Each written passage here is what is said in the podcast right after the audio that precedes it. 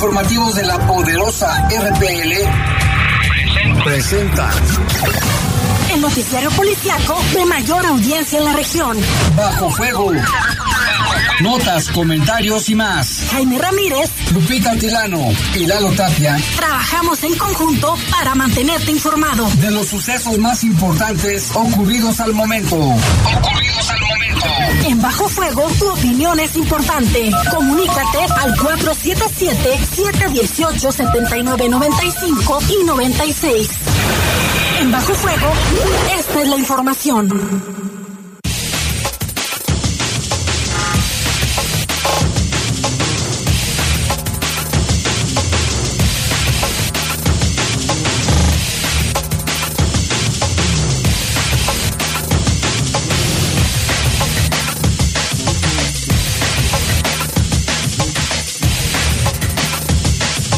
¿Qué tal? Buenas noches, muy buenas noches. Les saludamos con gusto en esta tarde calurosa, ¿eh? otra vez calurosa, bastante calor durante el día, fresco por la mañana y noche. Le tendremos detalles en un momento. Y les saludamos con, les saludamos con gusto en este miércoles 27 de septiembre del año 2023. En control de cabina de noticieros saludamos a nuestro compañero Jorge Rodríguez Sabanero, ya regresó de sus merecidas vacaciones. Le damos la bienvenida. También le agradecemos mucho a Kim, a Julio Martínez, que estuvo acá con nosotros un buen rato. Y viene muy bronceado, yo creo que se fue en la playa, Jorge. Sí, andaba en la playa, en alguna playa del país. Y también saludamos con mucho gusto a nuestra compañera Guadalupe Atilano, Jaime, muy pero muy buenas noches ya.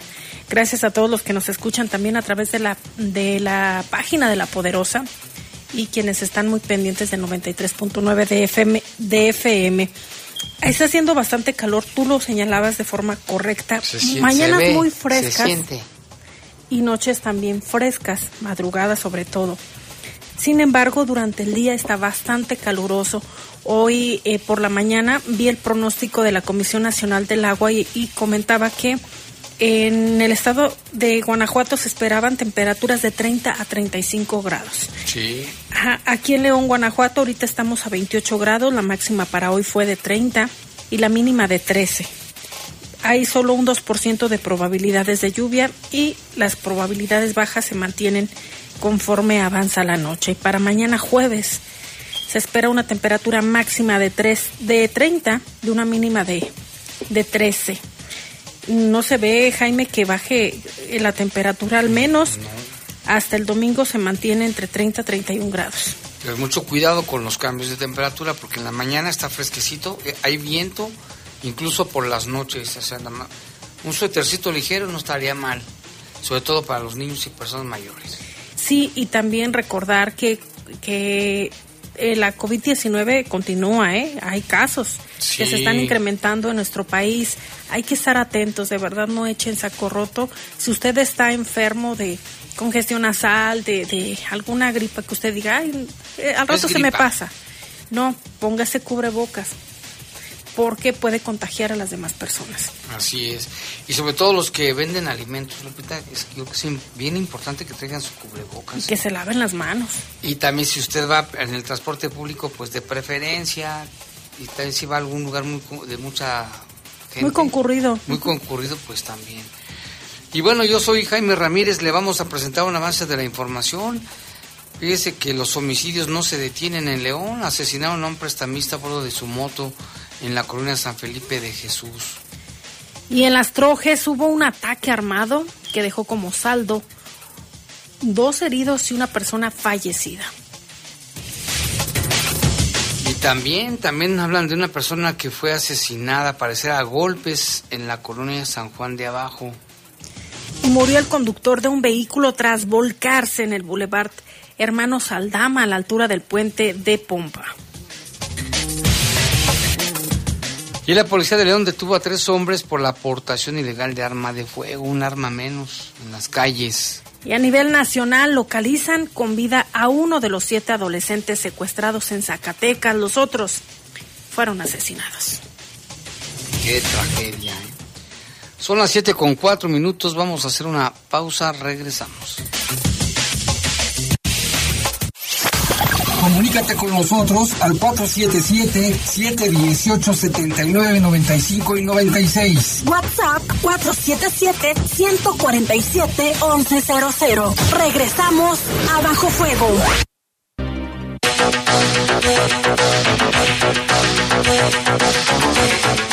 Siete ya con ocho minutos, vámonos con información. Mire que un motociclista, identificado de manera preliminar como Alejandro, fue asesinado a balazos cuando salió de un local en la colonia San Felipe de Jesús. Esto ocurrió cerca de las 3.30 de la tarde sobre el Boulevard Vicente Valtierra, a la altura de la calle Samaria. De acuerdo con las primeras versiones, la agresión de Alejandro, presuntamente de origen colombiano, había llegado al local para cobrar dinero. Dicen que era un prestamista de los conocidos como de gota a gota. ¿De los colombianos? De Colombia. Cuando salió, subió a su moto y en ese momento se acercó un hombre y le comenzó a disparar en varias ocasiones. Mientras el responsable escapaba, vecinos y comerciantes hicieron los reportes al 911 para solicitar apoyo de la autoridad y paramédicos, quienes cuando llegaron únicamente confirmaron el fallecimiento a consecuencia de los disparos que recibió este hombre en la cabeza. El lugar fue acordonado y asegurado mientras que agentes de la Fiscalía realizaban los trabajos correspondientes de investigación y como se hace en todos los casos, el cadáver fue llevado a la CEMEFO, bueno, al Servicio Médico Forense ubicado en la capital del estado para la necropsia de ley. Sin embargo, se montaron operativos, por parte de autoridades, no hubo ningún detenido ni tampoco se sabe el motivo de la agresión. Eh, fue, un fue en esa colonia, bueno, en ese lugar y esa hora, pues también hay mucha circulación de vehículos, de muchos peatones, comerciantes, clientes, niños, señoras, viejitas, viejitos, que pues les dio pánico a la hora de que se escucharon los balazos otra vez. Y en la colonia Las Trojes, una agresión con un arma de fuego dejó como saldo un hombre muerto y dos más heridos. El ataque fue dentro de una casa marcada con el número 230 de la colonia San Paulo, cerca del cruce con el Boulevard Vicente Valtierra. Eran cerca de las 2.30 de la tarde cuando se reportó que al menos dos hombres llegaron hasta la casa donde se encontraban las víctimas, presuntamente Jesús, un hombre de aproximadamente 55 años de edad, estaba con su hijo Arturo de 28 y otro hombre identificado como Víctor. Los hombres armados les comenzaron a disparar y de inmediato huyeron del lugar en un automóvil de color blanco. Las víctimas trataron de entrar a la casa pero cayeron heridos. Al poco tiempo llegaron los policías y paramédicos para brindar la atención y confirmaron la muerte de Víctor, mientras que padre e hijo fueron trasladados a un hospital para recibir atención médica. Hubo operativos por parte de, las autoridades, quienes estuvieron ahí acordonando la zona y brindando todos las, los protocolos necesarios. Sin embargo, no hay detenidos hasta el momento. Ya se encuentra aquí con nosotros nuestro compañero Lalo Tapia. Le damos la bienvenida a este estudio. Hola, ¿qué tal? De Noticieros de la Poderosa. Lalo, ¿qué tal? Oye, en este caso, lo que hemos comentado ya varios días, de que ni en tu casa estás seguro, Sí. ¿Aquí qué pasó, Lalo? Pues estaban estas tres personas. Fíjate, la persona que falleció, Víctor, supuestamente tenía poco tiempo de, de vivir ahí en la, en la zona. Y pues no se sabe exactamente si era precisamente hacia él el, el, ataque. y si las otras dos personas fueron víctimas colaterales. Estará bajo investigación. Lo cierto es que pues todos trataron de, de huir obviamente al momento de los, de los disparos y pues espere, esperemos que la Fiscalía, tanto la Fiscalía como la Secretaría de Seguridad Pública puedan dar más detalles de este caso para saber si efectivamente las padre e hijo fueron víctimas colaterales. Y es una situación que lo hemos comentado desde, no ahora, sino ya desde varios eh, días y meses, que la cuestión de la inseguridad sigue creciendo, no solo en Guanajuato, sino en varios puntos del país y en este caso no se ha dado más información, Lalo, si eh, cuál fue el motivo por el cual los agredieron y también ya lo mencionábamos, no hay detenidos a pesar de que hay varios operativos, si alguien tiene información, alguien que haya visto, algún testigo, lo puede eh, comunicar también a las autoridades a través de la línea 089 que es de denuncia anónima o bien a través del 911. No es necesario que dé su nombre, lo puede guardar usted eh, de forma confidencial, pero sí, si conoce a las personas que hicieron este hecho, pues hay que ayudar también a la autoridad denunciando. Y por cierto, también nos informan que fueron suspendidas las clases de, de ¿cómo se llama Jorge? El, el CETIS, CETIS, que está por ahí en esa... CETIS es el CETIS, ¿verdad? No. Secati. Secati, de, porque pues a la hora de los balazos la gente se asustó, salieron, mejor suspendieron las clases. Y también aquí es importante la pregunta, ¿y las cámaras del C4? Pues, que para unas cosas sí para y para otras, no. nada. A ver, porque aquí no. ¿A poco Es no se dieron cuenta de...? Pero no en todos los lugares hay cámaras. Bueno, donde haya, pues, donde haya. No, pues sí, hay, hay muchos lugares y hay, ¿verdad? Lo hemos visto cómo está en colonias. Pero bueno, donde haya, y si es posible, y en la medida de lo que sea posible, y las que estén conectadas, en este caso yo supongo que en esa zona hay muchas cámaras, la Sí, por el, zona por el muy Boulevard transitada. muy Vicente comercial Valtierra. y muy comercial. Sí, en el Sí. Boulevard Vicente Valtierra sí hay varias, varias cámaras. Eh, pu- pues prácticamente en todos los bulevares como principales o bulevares, eh, por ejemplo en Boulevard Torres Landa, en López Mateos, en Mariana Escobedo también hay lugares donde hay cámaras. Y donde hay negocios también hay Sí. muchas cámaras. Y aparte se supone que hay cámaras de negocios que pueden conectar con el C4, ¿no? Entonces, ah, pues ahí debería de tener acceso a, Esa es otra a estas grabaciones. Así es. Pero en fin, ya la Pero fiscalía tendrá que investigar, Pues sí, esclarecer. Lo cierto es que, como mencionan, en muy pocos casos hemos hablado de personas detenidas. No se sabe el, el motivo, eso ya también lo hemos dicho Eso en lleva muchas días. ocasiones, sí. Y aparte que la fiscalía, pues prácticamente no da más información, únicamente confirma el hecho como tal, lo que ya se sabe. En muy, muy pocas ocasiones ya dan algún dato extra, este y nada más. Pues que cuánto trabajo tienen, Lalo. Pues aquí en la ciudad son 77 los asesinatos, ya casi llegamos a los 80 homicidios, 77 homicidios, todavía faltan pues lo que resta de la semana para que termine el mes. Así es. Y en otra información, otro más, pero en este caso fue con, con una piedra. Un hombre murió después de recibir un golpe en la cabeza con una piedra en la colonia San Juan de Abajo. Esto fue cerca de las 2 de la tarde en la calle principal y también la calle Felipe Ángeles. Aunque de manera extraoficial se mencionó que un joven fue detenido como presunto responsable, las autoridades no han confirmado esta información. La víctima fue identificada como Jesús, conocido co- por los vecinos como Don Chuy, quien tenía una tienda de abarrotes en la zona. Hasta el momento el motivo de la agresión no ha sido determinado, aunque sea de que fue por viejas rencillas. Don Chuy, eh, en paz descanse, presuntamente se encontraba con dos personas cuando un hombre llegó y lo agredió verbalmente y después lo atacó con una piedra. La fiscalía realiza la investigación correspondiente. Pues este es otro caso, digo, no es con arma de fuego. Aquí posiblemente se trate, como dicen, de unas rencillas y lamentablemente, pues fue un golpe certero, Lalo. Sí, y a final de cuentas, eh, sea como sea el tipo de arma que sea o el tipo de lesiones que sea, estamos hablando de un asesinato más. Y en otro caso, durante las primeras horas de, de este miércoles, se registró una volcadura que dejó como saldo un hombre fallecido y un menor de 17 años lesionado. El accidente fue pasadas de las 2 de la madrugada en el Boulevard Hermanos Aldama y Timoteo Lozano. Aparentemente se debió al exceso de velocidad con la que iba el automóvil. Sin embargo, no ha sido confirmado por las autoridades. El auto es un Nissan March.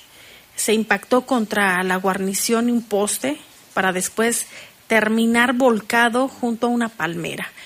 Cuando llegaron los paramédicos confirmaron la muerte de este hombre y el menor que resultó lesionado fue trasladado a recibir atención médica. Las investigaciones continúan para determinar eh, si es que hubo más vehículos que hayan participado en los hechos o únicamente fue fue este también lo que trasciende que pudo deberse a exceso de velocidad pues ya lo determinarán las autoridades Se ve, ¿no, Lalo, cómo salió del puente deprimido a exceso de velocidad, que según eso venían de trabajar y la persona fallecida quedó prensada dentro del carro.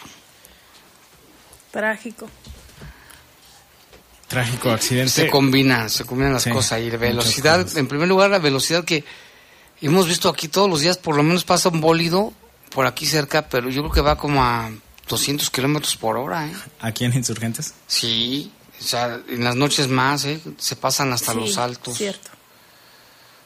Pero en fin, ya también la fiscalía está investigando el caso. Ahí también debe haber cámaras en la luz. Sí, fíjate, ahorita estaba revisando la, la cuenta de, de Twitter de del municipio, bueno, la de Vialidad, de la Secretaría de Seguridad, perdón. Y hay fotos, por ejemplo, en los cruces de, de cámaras de C4, ahí en el Boulevard Adolfo López Mateos y Vasco de Quiroga, en el Villa también ahí se ven las cámaras. También subieron fotografías de precisamente el Boulevard Hermanos Aldama y Timoteo, donde fue este accidente. O sea que, pues, grabaciones sí debe de haber, tanto de accidentes como de algunas agresiones. Hay unas fotografías también de una zona eh, cercana al Parque Hidalgo, si recuerdas que hace tiempo hubo una, un asesinato por ahí. Dos. Entonces, grabaciones debe de haber, Y eso debe ayudar, ¿no? ojalá. Y bueno, hubo otro caso ayer por la noche en la colonia San Juan Bosco, muy, muy cerca de aquí, en la calle Burgos y Oviedo. Eh, un hombre de 26 años que fue agredido a balazos y se confirmaba su fallecimiento en el hospital a consecuencia de la gravedad de las lesiones. Suri según la información que brinda tanto la Secretaría de Seguridad Pública como la Fiscalía, tenía 26 años y de los responsables se habla que fueron dos personas en una motocicleta. No hay detenidos y pues está igual investigando el, el motivo. Estuvo ahí cerrada la calle Burgos, que esta agresión fue muy cerca de, del Tianguis de, de San Juan Bosco. Y Entonces vecin- también... vecinos que nos que ven por ahí, Lalo, nos platicaban cómo escucharon muy fuerte las detonaciones, ¿eh?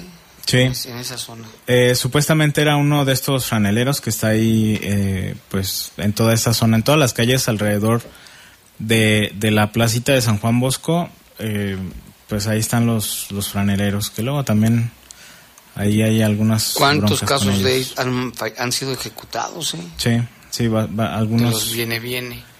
De este, pues, falleció en el hospital. La circulación, pues, se cerró ahí en la calle Burgos, en la Oviedo, en dirección hacia Saavedra, en lo que este, se recogieron los casquillos. Lo único que había ahí eran casquillos. Y por cierto, nos preguntaban cuánto tiempo duró cerrada la circulación allí en Hermanos Aldama por este accidente. Uh, hasta la mañana, hasta la- fue el accidente fue a las 2 de la madrugada y en la mañana todavía este, estuvieron trabajando las autoridades. Para rescatar el cuerpo, los, los peritos. Sí, mm, pues ya como a las 9, ¿qué será? Como nueve y media, 10 creo fue cuando, cuando ab- Se reabrieron reabrió la circulación en esa zona que también es tiene una afluencia vehicular Sí. tremenda, ¿eh? La salida hacia Cuerámaro es bastante complicada, y sobre todo esa hora. También por el, por esta zona, pues es una zona industrial. mm, Un poco más adelante, pues hay zona industrial, trabajar. hay muchas empresas, mucho transporte O de también carga. quienes eh, van a llevar a sus hijos a la escuela. Sí, ahí por ahí está el CONALEP, también trabajadores de la de la fiscalía, del Poder del- del Judicial. ¿cómo se llama? Sí, poder judicial, de la, La, P- para la PGR. la procuraduría que y está todas las empresas que hay por ahí. Sí, hay muchas lleno. empresas de pues de calzado, están empresas de plásticos y demás. Es una zona bastante bastante concurrida. Cierto, y por ahí también, si no me equivoco, corríjanme por favor, eh, es el acceso para ir a la UNAM. Sí. ¿Dónde es la salida? Más, más Sí. hacia sí, pero es el es el Por ahí. camino Al Cerezo, al Cerezo. a Cuerámaro, a la Sandía, San Cristo, Rancho San Cristóbal, Los sapos.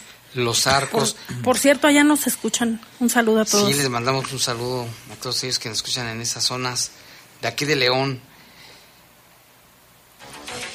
Y hay otro caso. Se encontró un cuerpo allá en Ibarrilla, tenía huellas de violencia y estaba en estado de descomposición. Fue localizado en una zona cerril del camino ahí a Ibarrilla. La noche de ayer, habitantes de la zona reportaron que se encontraba el cuerpo a un costado del camino. Por ello se movilizaron las autoridades. Al llegar al lugar confirmaron que se trataba del cadáver de un hombre que ya se encontraba bastante descompuesto y con lesiones de arma de fuego. La víctima aún no ha sido identificada por parte de las autoridades ministeriales. No se dieron tampoco características de la vestimenta o algo que, que pueda ayudar a la identificación. Eh, llegó al, al lugar el servicio médico forense, quien se encargó de realizar los protocolos y posteriormente trasladar el cuerpo a sus instalaciones para realizar la necropsia de ley y determinará cuáles fueron las causas de muerte, al igual que cuánto tiempo tenía de fallecimiento, si fue únicamente que lo tiraron ahí o fue el lugar en que lo asesinaron. Son muchos elementos los que se tendrán que investigar y acopiar en esta carpeta de investigación. Sí, y habría que también esperar información si es que en caso de que ya se confirmara la identidad, si es que hay alguna denuncia por desaparición, que también eh, pues es un tema que se ha hablado mucho recientemente en el estado de Guanajuato, que hay pues muchísimas personas desaparecidas, no localizadas. ¿Alrededor de cuántas, Jaime, mencionabas el otro Más día? de 3.800. Es una, una situación bien difícil. Sí, estábamos checando el sitio de personas desaparecidas de la del de, de del Guanajuato. Y te acuerdas ayer que veíamos algunas carpetas que están desde el 2011, 2017. Y lo que decías, Lalo, que hay 2016. bastantes mujeres por los Sí. protocolos ALBA. Hay muchos de protocolo ALBA, están también todas las alerta Amber. muchas personas desaparecidas. Vámonos a un corte, son las 7.24, regresamos.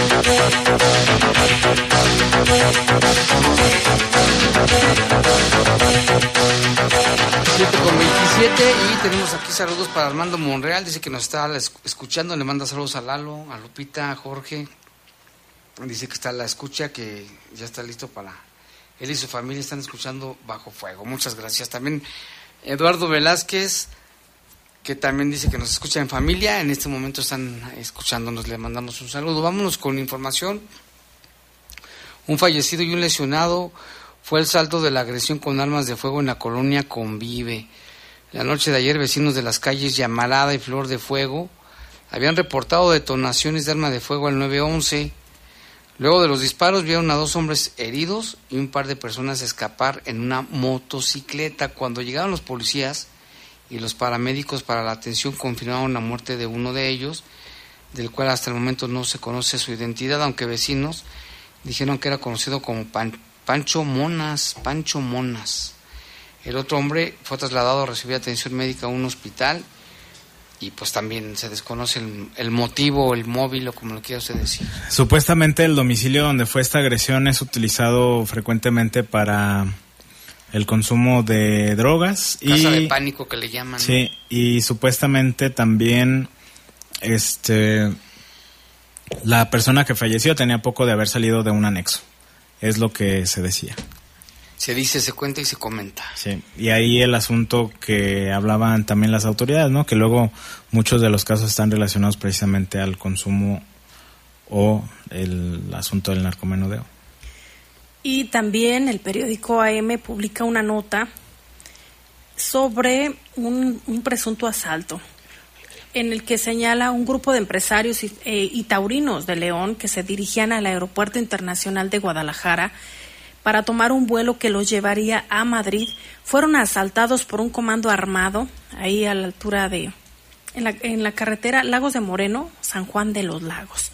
De acuerdo al relato de los afectados, los hechos ocurrieron al filo de las 7 de la mañana, poco antes de llegar a la caseta de cobro de Jalostotitlán, en la autopista ya señalada.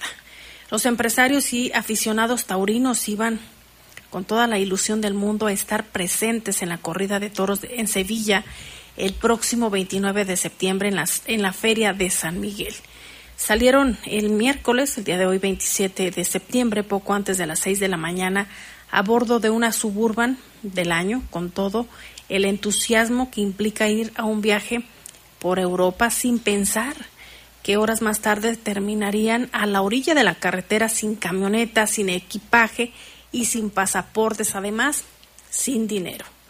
Los eh, presuntos delincuentes aprovecharon que estaban haciendo algunas labores de mantenimiento en la autopista, lo que los obligaba a los automovilistas a disminuir la, la velocidad y a detenerse, lo que aprovecharon estos delincuentes para atracar. Todo era normal. En la suburban viajábamos cinco personas y el conductor. Íbamos a tomar el vuelo a Guadalajara, de Guadalajara a Madrid, y teníamos que esperar a las 10 de la mañana en el aeropuerto de Guadalajara. Llevábamos buen tiempo y vimos una camioneta Tacoma de reciente modelo que rebasó aprovechando el tráfico que estaba detenido, relató uno de los afectados. Esto es lo que publica el periódico AM. De la Tacoma bajaron cuatro presuntos delincuentes armados con armas largas de alto poder. Bajaron al conductor a golpes, también a los otros cinco pasajeros y les quitaron sus carteras y dinero para posteriormente llevarse la camioneta Suburban.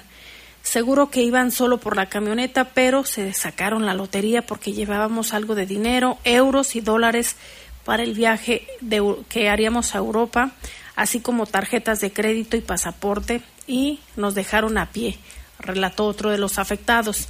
A través de un celular que les dejaron, llamaron de inmediato a la Guardia Nacional, que llegó una hora después no, dice, nos llevamos el susto de nuestra vida, gracias a Dios, no nos secuestraron o hicieron o hicieron más daño, pero nos dimos cuenta de que en esta autopista operan delincuentes en medio de la impunidad, añadió otra de las víctimas. Se presentaron ante el fiscal de San Juan de los Lagos a presentar la denuncia, dado que la camioneta está asegurada. Se puntualizó que el modo de operar de los delincuentes es simple, Observan un carro o camioneta de lujo, se adelantan para detener el tráfico y luego bajan de las unidades con armas largas para consumar el atraco. Hace un par de meses otro conocido empresario del barrio del Cuecillo iba con rumbo a Puerto Vallarta con su familia y en una camioneta de lujo también. Ahí antes de llegar a la caseta a Jalostotitlán los asaltaron, los bajaron de la unidad, bajaron el equipaje y les quitaron las carteras. Ya es de miedo viajar hasta en esta autopista, te cobran y no son seguras. Es lamentable la inseguridad que se vive en carreteras, dijo otro de los afectados. El 25 de agosto, que acaba de pasar, se hizo viral en redes sociales el asalto cometido en la misma zona donde se observa cómo los delincuentes con armas largas asaltan a una familia que viajaba en una camioneta de lujo. El video que está en redes sociales fue tomado por una cámara de seguridad de un tráiler donde se observa cómo los automovilistas circulan en sentido contrario para evitar ser víctimas de estos rufianes. Es lo que publica el periódico AM respecto a este caso. Y no es el único, Lalo, ya lo hemos relatado también aquí en los diferentes espacios informativos. Aparte de este video que, se aprecia precisamente que están circulando eh, en sentido contrario, que paran a estas dos personas que iban en la camioneta, si no mal recuerdo. Una camioneta y todavía hay más vehículos que se estaban regresando. Es, es una situación complicada en esa en esos tramos que ya se han registrado varios casos. Y supuestamente hacen operativos. Hace poco que fui a Guadalajara, yo nomás iba pensando, dije, a ver a qué horas me salen. Y que es una autopista, lo pensarías en la libre, pero no. Se supone que, que está, hay seguridad, ¿no? y aquí tenemos reportes del auditorio y también nos están pasando, bueno, ahorita vamos a un evento que estoy checando.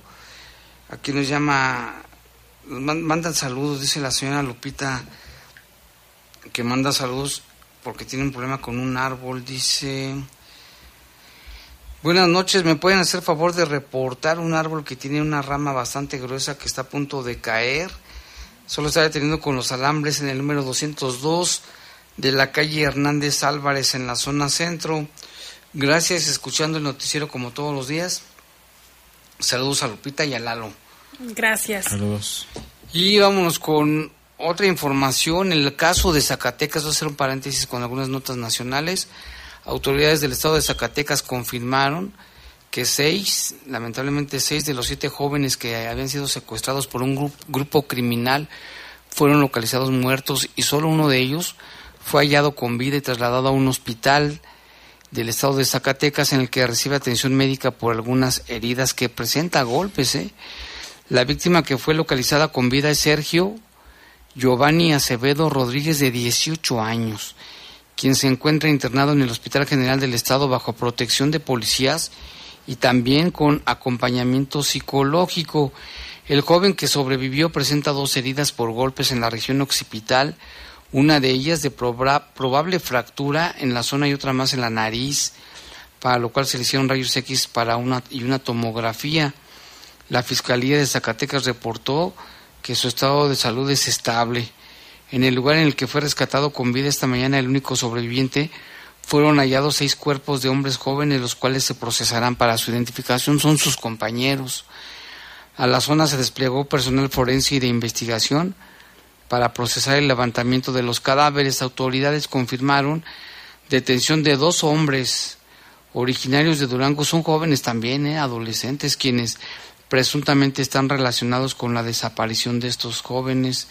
Los siete fueron privados de su libertad desde el pasado domingo, cuando un grupo de hombres armados llegó a un domicilio en el rancho conocido como El Potrerito, en la comunidad de Malpaso, en el municipio de Villanueva, y se los llevó a la fuerza. Las víctimas de 14 y 18 años fueron identificados como Jorge Alberto René Ocon Acevedo, de 14 años, era el menor de ellos. 14 años, es, pues todos son niños, como los niños severs, digamos, Lalo. Oscar Ernesto Rojas Alvarado, de 15.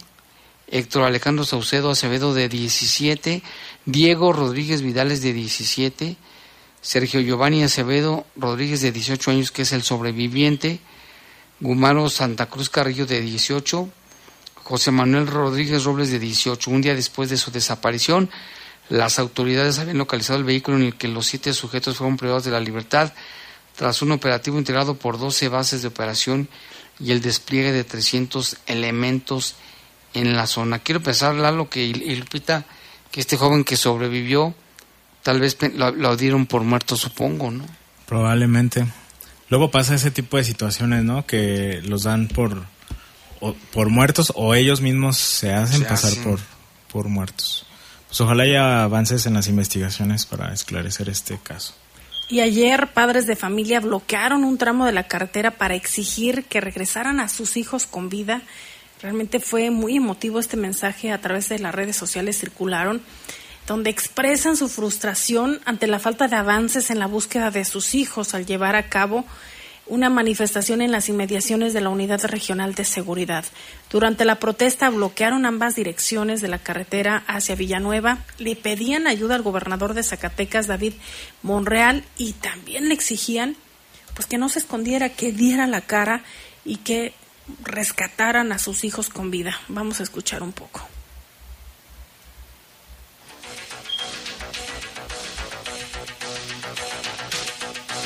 Eso fue el día de ayer, ¿no? Que hicieron la manifestación y ya por la noche se empezó a hablar de los cadáveres. Vamos a escuchar.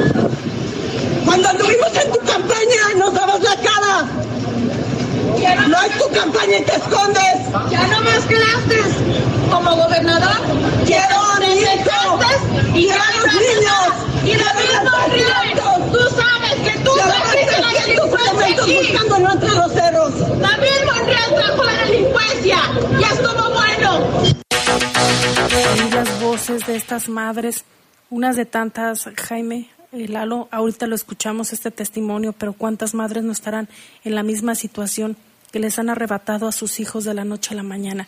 Prácticamente unos niños de 14 a 18 años y ahora asesinados. Yo creo que esta voz representa a todas las voces de madres, hermanas, abuelas y demás que buscan a sus hijos, este llamado, este grito de desesperación, de angustia por, por sus hijos, ¿no? Eso fue el día, el día de ayer. Ahora que ya recibieron la noticia de que están sin vida, pues imagínense nada más el dolor que esto les puede causar. Y que aplica para todas las autoridades, porque la seguridad no es un tema que se tenga que politizar y yo creo que indignan todos esos em, comentarios y, discursos todos los días de que México está bien. No sé en qué país vivan, pero da coraje. Bastante y terrible la situación. Vamos a una pausa, regresamos.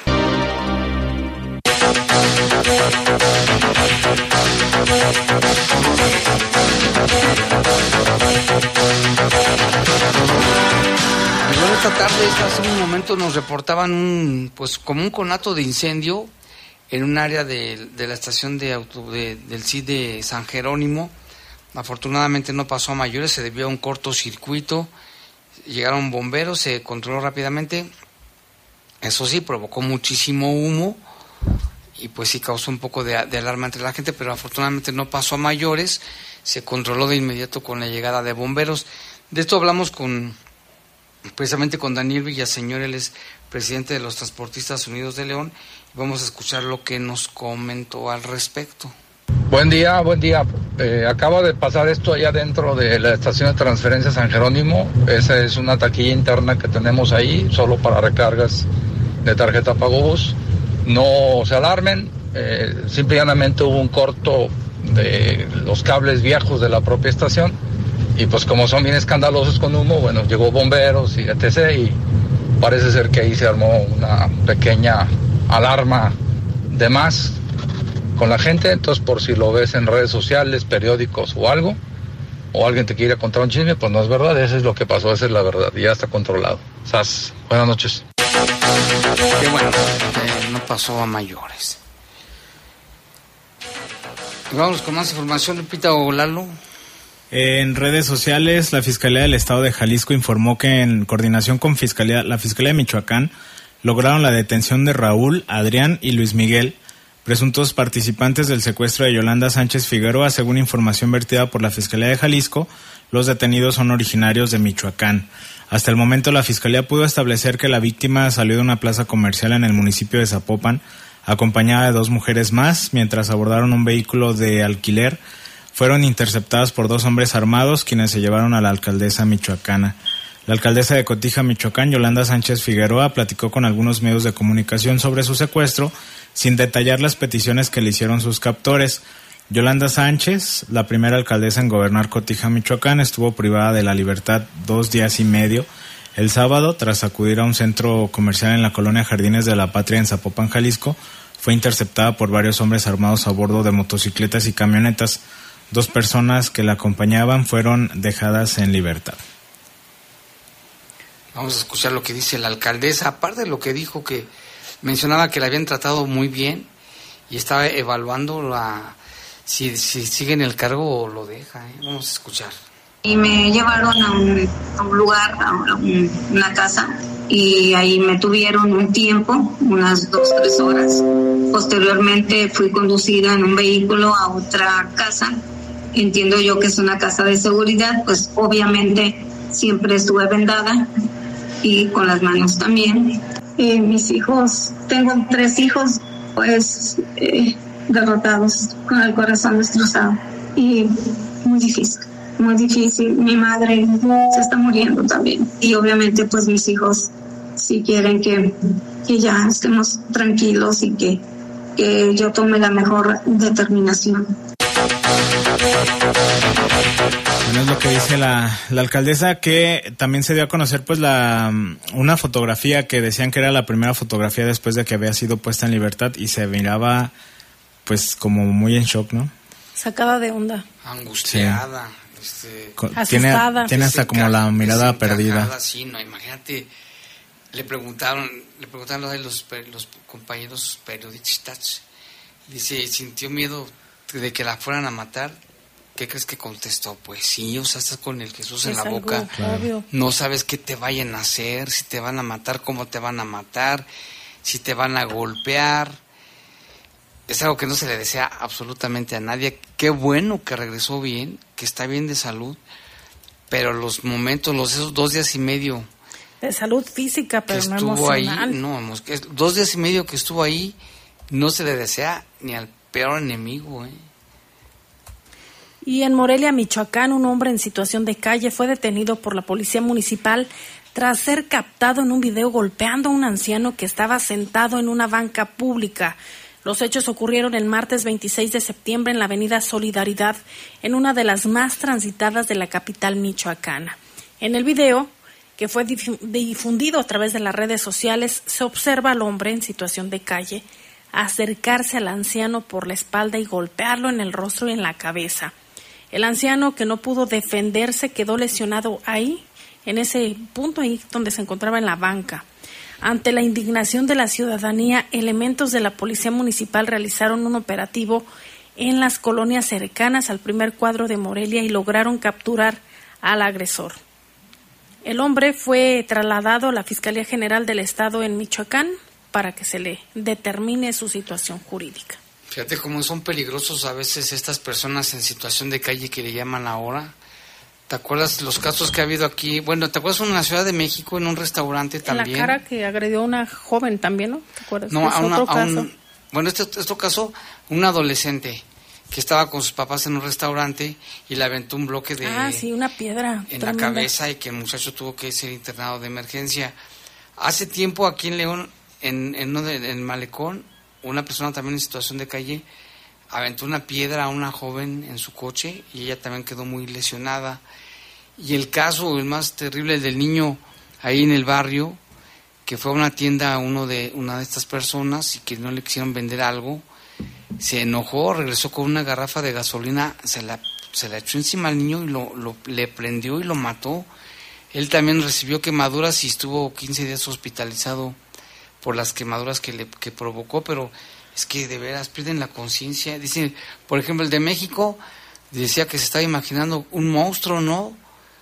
Como que al joven que agredió, dijo que lo veía como si fuera un monstruo, así que mucho cuidado, mejor. Sí, hay que tener cuidado ahí. Digo, no son todos, obviamente, pero luego sí hay unos que, que se ponen bastante violentos.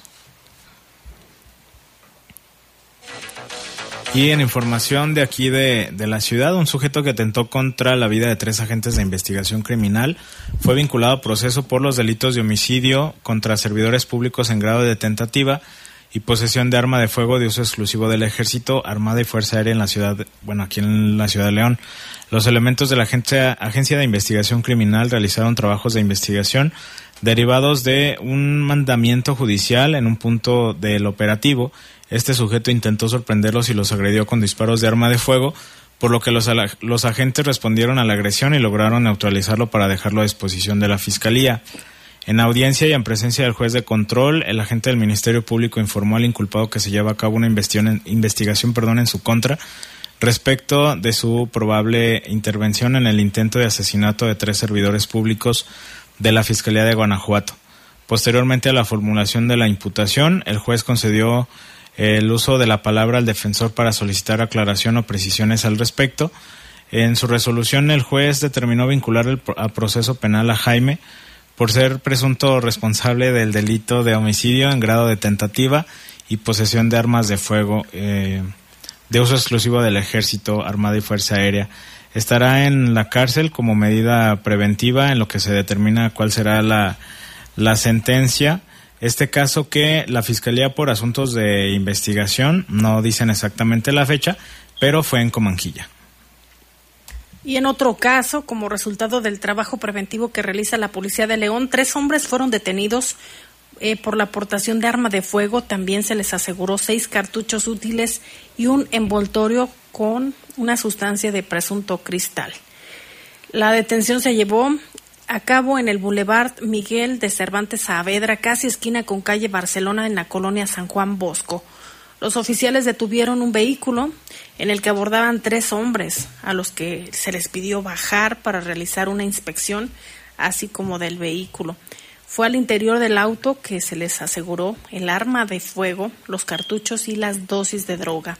En el lugar quedaron detenidos los hombres identificados como Ranulfo, de 33 años, Fabricio Andrés, de 25, y Jorge, de 21 años de edad quien al momento de la detención para, evadir la justicia mencionó otro nombre y que tenía 16 años. Gracias al biométrico y base de datos de la Secretaría de Seguridad Pública, fue como se identificó su identidad real. Junto con los detenidos y lo asegurado quedó bajo resguardo el vehículo Nissan Altima color blanco para ser presentados ante las autoridades de la Fiscalía General del Estado de Guanajuato pues un arma menos en las calles, ¿no, Lalo? Por lo menos. Por lo menos. Tenemos reportes, nos llama Julio de la colonia de los Tepetates. Le mandamos un saludo, dice buenas noches Lupita y Lalo Tapia y Jaime Ramírez. Aquí estamos presentes escuchando. Saludos al Chacal y el güero, que son los meros chidos de, en jardinería en la Deportiva del Estado. Ah, yo sí los conozco, siempre andan ahí presentes. Dice, soy Julio de aquí del San Antonio de los Tepetates. Saludos, Jaime, Lupita, Lalo y Jorge. Muchas gracias. Más reportes, dice, para evitar que se suban los indocumentados a los vagones del tren, deberían quitarle las escaleras a estos y colocarles láminas lisas convexas en los techos y lisas y planas en los costados y así se ahorrarían muchos problemas. Es que la pobre gente pues trata de llegar a como del lugar a la, a la frontera. Y aquí dice desde Boulevard Insurgente 6.35 de la mañana. Y nos pasan aquí algunos videos algunas fotografías que otra vez nos dice el señor Muñoz. También aquí dice buenas tardes a todos en el estudio. Lupita, Cami, Jaime, excelentes reporteros. Dice, ¿dónde puedo reportar un maestro que le quita la botella de agua a un niño y lo deja sin tomar agua? Y casos de bullying en la misma primaria, en la Secretaría de Educación de Guanajuato. Ahorita Lupita ya estaba investigando dónde. Eh, Ahorita le paso el número, pero también pásenos los datos exactos, la escuela, este, si tiene nombre del maestro y qué es, así de forma breve, qué situación ocurre. Y esa se la copiamos también a la autoridad, pero sí es importante que también usted haga la denuncia. Ahorita le checo aquí el dato. Y aquí ahorita que nos dé su nombre y ahorita lo vamos a canalizar a la delegación también. Dice, sería bueno que invitaran al programa a una autoridad escolar y un especialista que hable sobre el caso de, de las chinches y las garrapatas en las escuelas primaria. En la primaria Rosas Moreno hay casos de, en la colonia Presitas. También Ángel desde Montreal, Canadá. Muchas gracias Ángel, un saludo hasta allá. Dice a los dos que te diré, los niños desde que llegó Fox al poder son los que están explotando a los dueños y por, si, por consiguiente a los choferes. Porque dice, pregunta por qué nadie quiere venir, nadie quiere ser operador de transporte. Bueno, pues algunos de ellos por las largas jornadas, ¿no, Lalo? El bajo sueldo y las, vamos a decirlo así, las friegas que se ponen en este trabajo. Sí, que no es nada fácil. Pues muy temprano, desde las 4, ¿no? 5 antes. Así es. Ah, y bueno, hay más ¿Qué tienes por ahí, Lupita? Estoy buscando el teléfono para proporcionárselo a, a la persona que nos que se comunicó con nosotros. Mire, el 800 890 3080, ese es gratuito para que también pueda hacer uso del mismo. O bien aquí en el municipio de León, ahorita le busco el número para que pueda comunicarse. Mire, está en Avenida Paraísos 424, en la colonia del mismo nombre. Ahí usted puede acudir también para exponer este caso o bien marcar al 477 514 3000. 514 30 00. Sí, 477 514 3000. Y se nos pasa la dirección exacta, nosotros también vamos Ajá. a mandárselo Y el a- nombre de la escuela. y el nombre de la escuela y la dirección. Y si y fue en puede la una fotografía. si fue en, el turno de la mañana o en la tarde, no sé. todos los datos que Ajá. sean posibles, todo, todo, todo, todo. Y aquí nos está reportando nuestro amigo reportero Kim.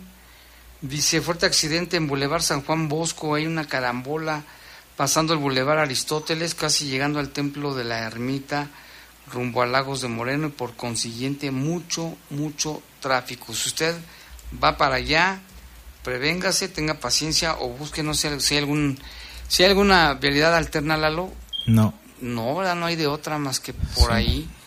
Entonces tenga cuidado. Bueno, se, eh, bueno, sería más rodear y meterse por calles que luego algunas no están como muy bien. eh, por la zona de los bomberos en la parte de abajo. Ah, sí, ya sé. Pero si vas como a esa zona, no hay de otra. Aparte, ese tramo, hay un tramo que es solo ida y vuelta. Y cuando le pusieron, ahora que pusieron las ciclovías, eh, volvieron a hacer angosto el, El- el camino, ¿no? La carreterita, ¿o no? ¿O no? eh, no, de hecho ahí no hay ciclovía. En esa parte del Boulevard San Juan Bosco no hay ciclovía. Pero de del templo este que menciona, el de la ermita, al poquito antes, al Aristóteles En el- prácticamente. en el Aristóteles.